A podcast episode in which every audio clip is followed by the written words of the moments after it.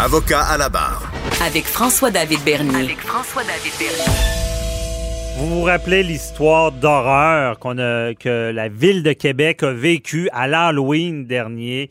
Euh, un homme armé d'un sabre qui se promène, semblait déguisé, attaque des gens, euh, au-dessus deux au moins deux personnes, blesse gravement euh, d'autres personnes parce que c'est une arme, c'est un sabre japonais katana qui est très, très coupant. Imaginez-vous avoir été à, la mauvaise place, au mauvais moment. vous rentrez chez vous, vous allez au restaurant, vous, et là, vous vous faites attaquer gratuitement comme ça. Et il y a des séquelles qui en suivent si, vous survivez. Et c'est ce qui est arrivé à une des victimes là, qui a eu 13 coups de sabre par, par le tueur de l'Halloween. Et euh, là, est encore en convalescence, beaucoup d'opérations.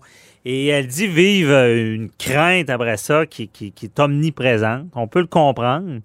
Euh, par contre, c'est quoi les effets? Parce qu'on parle aussi souvent euh, de victimes d'actes criminels. Bon, au Québec, on, a, on peut indemniser ces gens-là. On a l'IVAC qui va indemniser des gens qui ont vécu des choses comme ça graves. Il y en a qui sont plus de travailler après, qui euh, vont vraiment euh, rester dans cette terreur-là. Et on voulait en savoir plus sur le sujet et on en parle avec Gilles Vachon, psychologue qui est avec nous. Bonjour. Bonjour.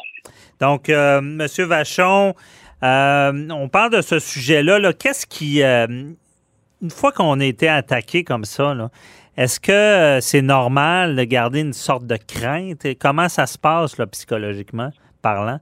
Ben, écoutez, normal, disons que c'est pas tout le monde qui va faire qui va avoir un choc post-traumatique. On va tous avoir des réactions post-traumatiques. Mhm. On, s'entend qu'il y a eu un trauma important. Maintenant, les gens ne réagissent pas tous de la même façon. Évidemment, la topographie de l'événement lui-même, euh, ça a quelque chose à voir avec euh, la réaction qu'on va avoir.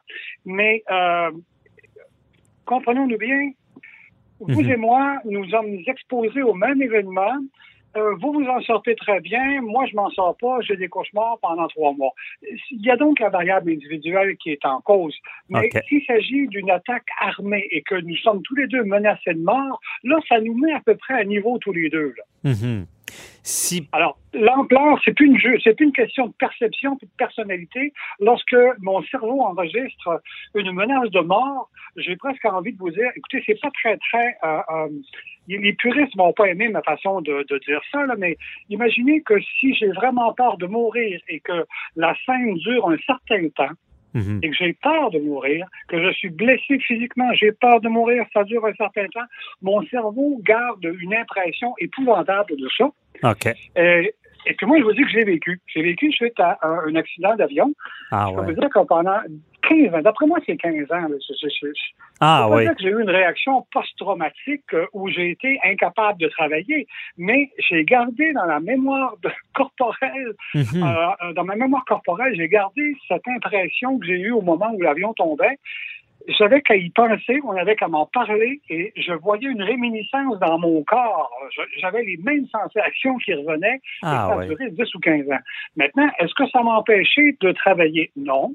Est-ce que j'ai, on peut dire que j'ai fait une réaction, euh, un choc post-traumatique? Non. J'ai eu une réaction traumatique, c'est clair. Post-traumatique, oui. Est-ce que c'est un choc post-traumatique? Non. Dans le cas de la personne qui nous raconte ce qu'elle a vécu, c'est tout à fait probable que là, il y a une réaction post-traumatique importante qui va être très invalidante. Mhm. Parce que, euh, comme vous dites, bon, euh, l'événement que vous parlez, vous, vous, euh, y pensez, puis ça, vous met dans, dans un état, mais est-ce que ça peut aller jusqu'à paralyser quelqu'un dans, dans son quotidien à ce point-là? Ou? Ah oui, tout à fait. Ben, écoutez, d'abord, il y a, quelque chose qu'on va appeler le stress aigu, les, réactions de type aigu. Ça, ça dure à peu près trois mois pour la plupart des gens. Il faut mhm. être bien conscient que quel que soit le choc, pour la plupart des gens, ça va passer. OK. On est très résilient, beaucoup plus qu'on pense. Par contre, quand, quand ça dure plus de trois mois, là, on va parler d'un choc chronique. Hein, une réaction post-traumatique de type chronique. Quand, par exemple, plus de trois mois, six mois, douze mois, écoutez, là, on est dans des affaires qui sont euh, euh, carrément euh, euh, chronique. Maintenant, il y a des réactions qu'on appelle aussi différées. Il y a des gens qui n'ont rien senti, Puis six mois plus tard, ça leur tombe dessus. Là, ils ont un souvenir, quelque chose qui les, qui les perturbe beaucoup. On dirait qu'ils étaient anesthésiés au moment de l'événement. Ah. Et cette forme d'anesthésie psychologique, qui est un mécanisme de défense, s'estompe et tout à coup, toute l'horreur de l'événement apparaît. C'est le cas, par exemple, dans les événements plus graves, comme s'il y a eu torture ou viol.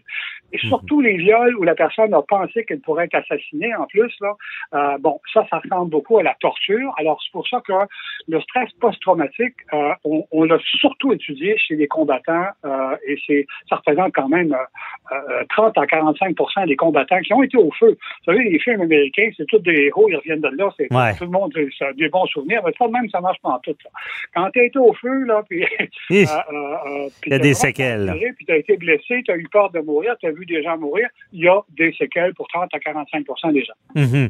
Mais qu'est-ce qui se passe dans, notre cerveau? Parce que, bon, on, se dit, euh, voyons, c'est irrationnel, je n'ai pas avoir peur, c'est passé, mais tout ça vient du subconscient. Quand vous dites que quelqu'un est anesthésié puis ça ressort tout court, ou quelqu'un n'a pas de contrôle là-dessus, ça vient de notre subconscient, ces réactions-là? Écoutez, euh, j'ai presque envie de. On pourrait parler de psychanalyse, on pourrait parler de psychodynamique, on va parler d'une approche qui est tout à fait euh, euh, mécanique comme l'approche behaviorale. On veut conditionner quelqu'un à n'importe quelle phobie. Euh, c'est du conditionnement opérant ou classique selon euh, le type de, stratégie qu'on va utiliser. Mais vous avez probablement déjà rencontré des gens qui avaient une peur tout à fait irrationnelle, comme par exemple une peur des souris, une peur bleue des souris. J'ai mhm. personnellement rencontré quelqu'un qui euh, pouvait se mettre à courir et pas s'arrêter pendant euh, des 15 minutes s'il voyait une araignée. Là. Une peur tout à fait irrationnelle. Maintenant, est-ce que ça passe par le cerveau ou par la pensée? Je n'en ai pas la moindre idée. Ce que je sais, c'est qu'on ne peut traiter cette personne-là par exposition. Il faut désapprendre au cerveau à enclencher cette fuite euh, systématique. Ça, pose un petit problème. Euh, dans certains cas, quand les phobies sont euh, extrêmement intenses. Mais vous savez, un enfant, par exemple, une, expérience classique, hein, le, petit comment il s'appelait cet enfant une, une expérience classique où on a, euh, à la vue d'un petit animal inoffensif qui faisait absolument pas peur à l'enfant, mhm. euh, on a, on ferait pas ça aujourd'hui à cause d'une question d'éthique, mais on a conditionné un enfant à se mettre à avoir peur du chat qu'il aimait avant. Comment on a fait ça? on laisse rentrer la petite bête. Plusieurs fois, on s'aperçoit que l'enfant n'a aucune réaction négative, mais tout à coup, lorsqu'on fait rentrer le petit chat, on sacle un grand coup de gong au moment où le chat rentre. Le cerveau associe les deux événements. Donc, cette peur intense est associée tout à coup à l'autre stimuli. Ah. Maintenant, plus la peur est intense, moins j'ai besoin de conditionnement fréquent. Je n'ai pas besoin de faire ça cinq fois. Quand le conditionnement est extrêmement aversif, très violent, plus c'est grave plus ça reste, ouais. Et c'est un peu, euh, on entend souvent le conditionnement, le, chien de Pavlov, là, c'est un peu ça? Euh, euh? Ben, pas tout à fait. Non, le chien de Pavlov, là, il avait été conditionné, oui, le chien de Pavlov, oui, on l'a conditionné, mais pas à la, mais pas à la peur, à la motivation. C'est-à-dire là, c'est l'appétence. Mais on se rend compte qu'on peut conditionner tout à fait de façon encore plus, c'est encore plus facile de conditionner à la peur. À la peur. Parce que j'ai une drive fondamentale à l'autoprotection. Donc, conditionner à la peur, c'est encore plus simple. Je comprends.